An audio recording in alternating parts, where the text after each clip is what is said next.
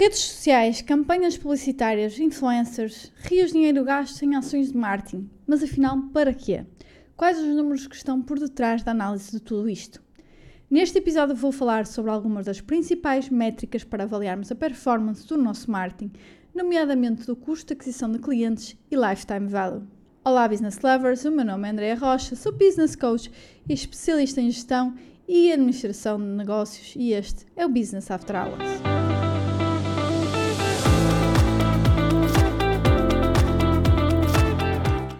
Olá, olá business lovers, espero que esteja tudo bem. E antes de começar o episódio, eu queria, queria agradecer a toda a gente que me deixou muitas mensagens acerca do último episódio, basicamente sobre maternidade e empreendedorismo. Foi, foi muito bom ver que a reação foi tão boa. Aqui é um, material que também tinha aqui muito do meu ponto de vista pessoal, muito do meu conhecimento pessoal, da minha experiência. E é tão bom saber que pude ajudar, se calhar a ajuda que eu gostava de ter há dois anos atrás, uh, nesse ponto. E pronto, posto isto, hoje trago aqui um episódio bem diferente. Hoje vamos falar mais ou menos de números, não é? Algo que eu gosto muito de falar, normalmente mais em termos financeiros, mas sim, é isto também que nos coloca dinheiro no bolso, é o nosso marketing, não é? Que atrai uh, novos clientes uh, ou novos potenciais clientes para a parte comercial fechar e, e por isso fazemos mais vendas e a partir daí uh, nós conseguimos colocar a máquina a andar da forma certa. Então, é sobre marketing, uh, mas não é um episódio qualquer. Uh, vamos falar aqui muito de números, de métricas e muita gente continua ainda a não ter isto em mente. Como marketing, muita gente às vezes diz: Ah, eu escolho marketing porque eu não gosto de números, para fugir aos números. Como assim? Marketing é sobre analisar números. Ponto final. É sobre analisar métricas, retirar conclusões e melhorar continuamente. Marketing é sobre as ações que fazemos para criar uma necessidade, um desejo no nosso público-alvo, gerando contactos, não é? que depois a parte eh, comercial se transformará em vendas. Então, para saber se efetivamente essas ações estão a ter resultados, nós temos que fazer o quê? Temos que medir. Temos muitos, uh, muitos números aqui para falar, não é? Métricas, KPIs, mas eu decidi pegar em cinco que eu acho que efetivamente são mais importantes e, na minha opinião, também alguns, talvez se calhar não sejam seguidos por alguns, mas que eu acho pertinentes de seguir e que sejam importantes, não é? Para quem quer começar a olhar para alguma coisa nisto ou grande que os básicos estão a ser uh, revistos. Então, vamos a essas cinco métricas de marketing. Um, que eu escolhi taxa de conversão. Que a taxa de conversão pode ser por canal, por fase do processo. A taxa de conversão basicamente mede a percentagem de utilizadores que completaram uma determinada ação, que basicamente responderam a uma chamada de ação que nós queríamos que o consumidor tomasse. A taxa de conversão pode ser relativa à quantidade de pessoas, por exemplo, que entram no site por ter visto um anúncio, pode ser a quantidade de pessoas que, por exemplo, reservam uma, uma mesa para um jantar, após ter visto um panfleto de um restaurante, não é? Isto pensando mais aqui no marketing offline, que hoje em dia também uh, existe menos ou há menos foco nele, mas isto também existe ao longo desse, desse marketing offline. E basicamente o que é que nós queremos é que quanto maior for a nossa taxa de conversão, mais bem sucedida é a campanha de marketing e teremos melhores resultados também no fim da cadeia, ou seja, mais vendas, não é? Podemos medir a taxa de conversão ao longo de um funil de vendas. O funil de vendas vai ser o desdobramento de várias taxas de conversão ao longo das nossas várias etapas de marketing e vendas. Para quem pretende saber mais sobre o funil de vendas, pode ouvir o episódio número 30 deste podcast com o título Funil de Vendas e fala um bocadinho mais sobre isso, uh, sobre as fases, sobre uh, também um pouco aqui a taxa de conversão, não é? E é importante, se calhar, vocês analisarem os vossos números e começar a ter consciência dos passos. Então, isso tudo lá está nesse, nesse episódio do funil de vendas. Dois, eu escolhi aqui a métrica ROI. Return on Investment. O ROI é uma métrica financeira, uh, mas muito utilizada no marketing para avaliar os, os, investimentos realizados. Até porque é uma fórmula simples, então basicamente conseguimos aferir algum, algum tipo de conclusão facilmente. O Return on Investment, ou retorno sobre investimento, calcula a relação entre as vendas, porque aquela campanha gerou, e o que foi aplicado nesse investimento, não é? Em marketing. A fórmula do ROI é genericamente vendas menos investimento em marketing, o quociente entre essa diferença e investimento em marketing. Para saber o ROI ideal para uma empresa, é preciso levar em consideração diversos fatores e não só olhar para esse número por si. Pode nos dar uma, uma perspectiva muito alienada daquilo que é a nossa realidade, não é? Porque nós estamos aqui a falar de vendas, investimento em marketing.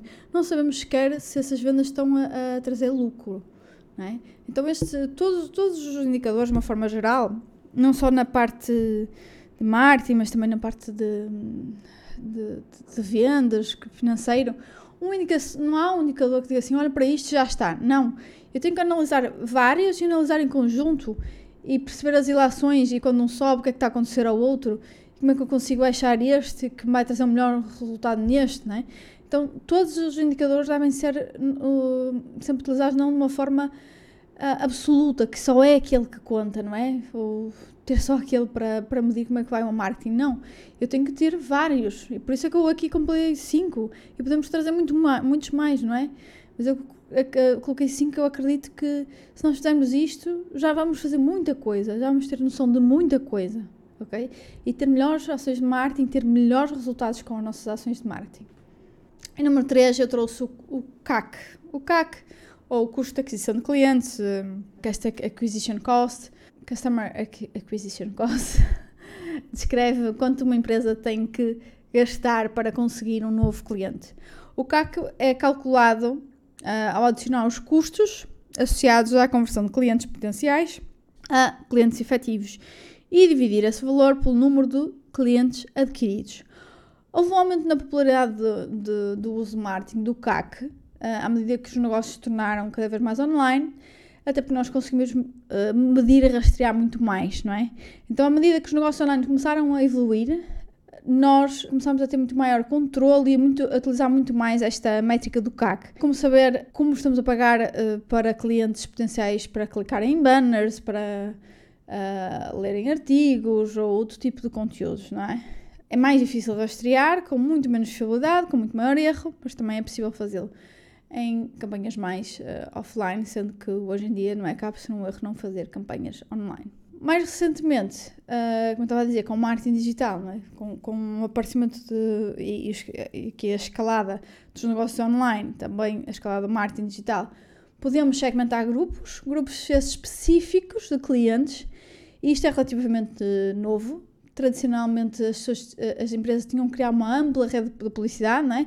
que envolveria direcionar o seu conteúdo de marketing para um amplo segmento de potenciais clientes na esperança que isso trouxesse alguns clientes novos. Essa, essa abordagem carece de especificidade, era comum que as empresas vissem retornos subdimensionados nesse investimento de, de marketing, muitas vezes nem sabiam sequer de onde é que vinha, não é? Uh, porque não há essa rastreabilidade. E com o marketing digital, nós uh, neste momento conseguimos trabalhar naquilo que, que, é o marketing de hoje em dia, que é marketing para nichos, na, em campanhas segmentadas e combinadas com métricas de CAC que dão-nos um valor fidedigno de quanto estamos a gastar para trazer um novo cliente. E porquê é que o CAC é tão importante e ainda estou aqui neste tema? Basicamente porque o CAC reflete o sucesso do desempenho da campanha de marketing e vendas. O marketing e as vendas gastam uh, muitos recursos, não é? De dinheiro, pessoas, tempo, esforço, a tentar encontrar novos clientes. O custo de aquisição de clientes é apenas uma métrica de desempenho importante que devemos acompanhar para saber a eficácia dessas campanhas. E após entender quanto custa adquirir um cliente, podemos começar a criar estratégias para reduzir esse custo, não é? Aumentando o retorno sobre o investimento, o ROI.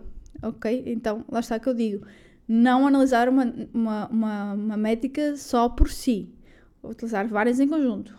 Nota-se muito isto é muito importante, uh, custa menos reter clientes do que encontrar novos clientes. Os estudos dizem que é até 70% mais rentável eu vender dentro dos meus uh, atuais clientes do que encontrar novos clientes. Isto das métricas, depois, de, claro, depende dos estudos e da forma como são desenvolvidos, mas de uma forma geral todos nos dão este panorama. Outros estudos, por exemplo, falam entre 5 a 25 vezes mais caro encontrar um novo cliente do que reter um existente. Então, conclusão é óbvia. sempre que possível, tentar vender mais aos mesmos, não é? Aqueles já são nossos clientes, o esforço é muito menor, o custo é muito menor. E é simples de perceber uh, que não despendemos, não é? Todos os recursos que temos para despender para encontrar um novo cliente. No entanto, também não é uh, virarmos só para aquela que é, neste momento, a nossa lista de clientes, não é? Que também há, empresas que basicamente é isso. Tenho esta base de clientes, tenho uma dependência enorme daquela base de clientes e não uh, se focam em novos clientes. Depois há um problema e muitas vezes eles também não estão diversificados e com aquele cliente, puf, é? foi-se à vida e agora o que, é que, que, é que acontece à nossa empresa que estava em 80% dependente daquele cliente? E isto é tão valioso que, para vocês verem, há um estudo desenvolvido pela Bain Company, uh, esta é uma consultora internacional, que mostra-nos que aumentar uh, a retenção do cliente em 5% pode fazer aumentar os nossos lucros entre 25% a 95%. Isto é ótimo, ok? Imaginem uma ação que é só 5% aumentar o lucro, o lucro em, 90, em 25 a 95%. Claro que depois aqui não é, tem estas variâncias grandes porque depende de quanto é que uh, vale cada um dos nossos clientes, quanto é que cada um paga para, para, adquirir o seu cliente, mas sem sombra de dúvida, trabalhar nos clientes atuais é a chave para termos maior rentabilidade. Então, embora o CAC seja importante, uma métrica importante, devemos considerar, como eu disse, outros números de marketing e vendas, nomeadamente no que diz uh, uh, respeito à nossa retenção de clientes. Aqui também para falar do CAC, pronto, não, não, não vou entrar mais por aí, mas devíamos também falar do churn rate, né, que é basicamente a taxa de, de clientes que saem na nossa base de dados e perceber porquê. Mas pronto, primeiro vamos a uma fase e depois há uma fase posterior. Para nós encontrarmos o custo de aquisição de clientes, assim, de uma forma básica, nós podemos, uh, se não tivermos assim métricas melhores ou formas de rastrear melhor, não é? A métrica é a mesma, não é? Se não temos uma forma de rastrear melhor, nós podemos basicamente pegar o dinheiro investido em marketing e vendas num determinado período de tempo, dividimos pelo número de clientes uh, que nos trouxe e basicamente uh, encontramos o nosso CAC. Pronto, e agora, quarto, LTV, Lifetime Value, o que é? O Lifetime Value representa quanto valor de faturação um cliente representa no negócio ao longo da sua vida útil enquanto cliente. O foco deste indicador está na retenção dos clientes, uh, e como nós vimos anteriormente, não é? Isto está tudo encadeado. Também chamado por vezes de Customer Lifetime Value, CLV ou CLTV, é uma métrica crítica para uma empresa uh, tentar gerir Aqui entram custos, aquisição de novos clientes e o valor que eles trazem ao longo do tempo. Então, estas em conjunto fazem todo sentido. Ao cruzarmos o lifetime value com os outros dados como o CAC, saberemos se o valor gasto para adquirir um consumidor, um novo cliente, compensa o tempo e o lucro que ele gera para a empresa. O Lifetime Value ajuda inclusive a calcular o retorno sobre o investimento das campanhas eh, de marketing, as nossas ações de marketing. Ainda mais, conseguimos perceber quais os clientes mais leais e termos campanhas específicas para esses.